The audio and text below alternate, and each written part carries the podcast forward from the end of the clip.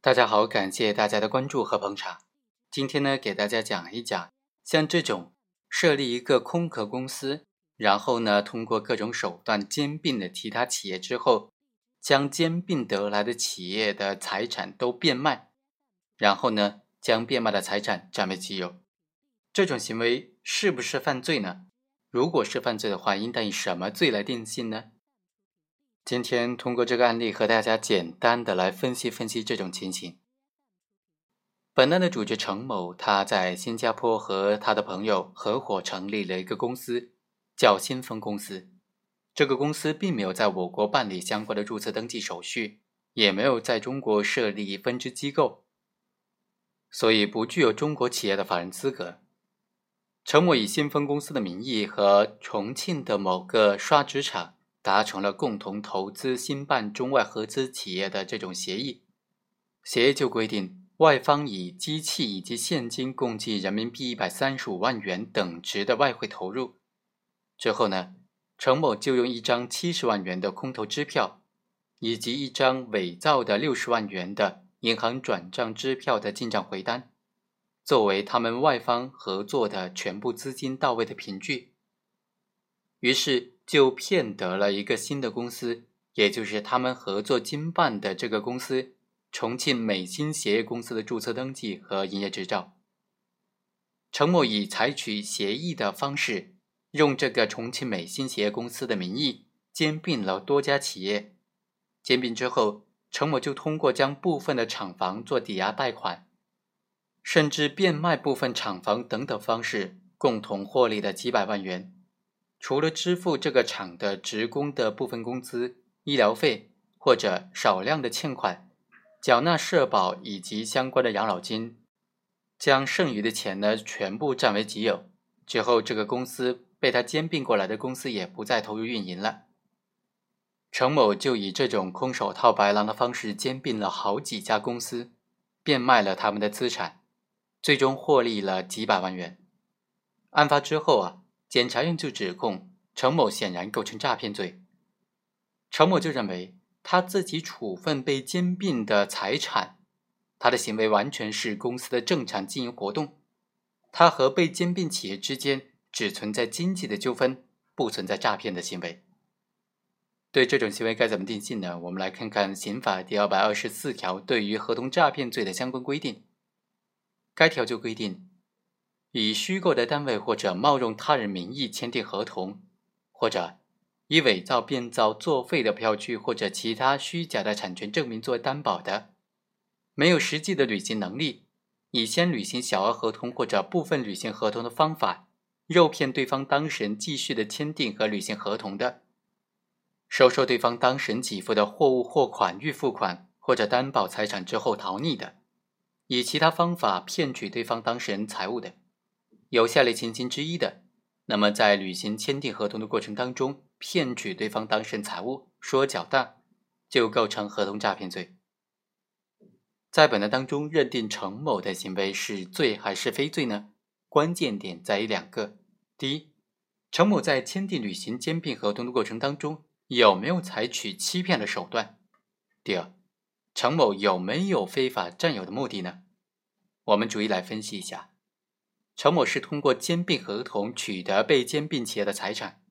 在通常情况之下，兼并合同的特点就是兼并方取得被兼并方的资产之后有权予以处置，但是呢，这种处置是和兼并方实际履行兼并合同当中规定的义务相对称的，也就是履行兼并合同约定的义务，比如说是安置被兼并企业的职工、组织生产、偿还债务等等。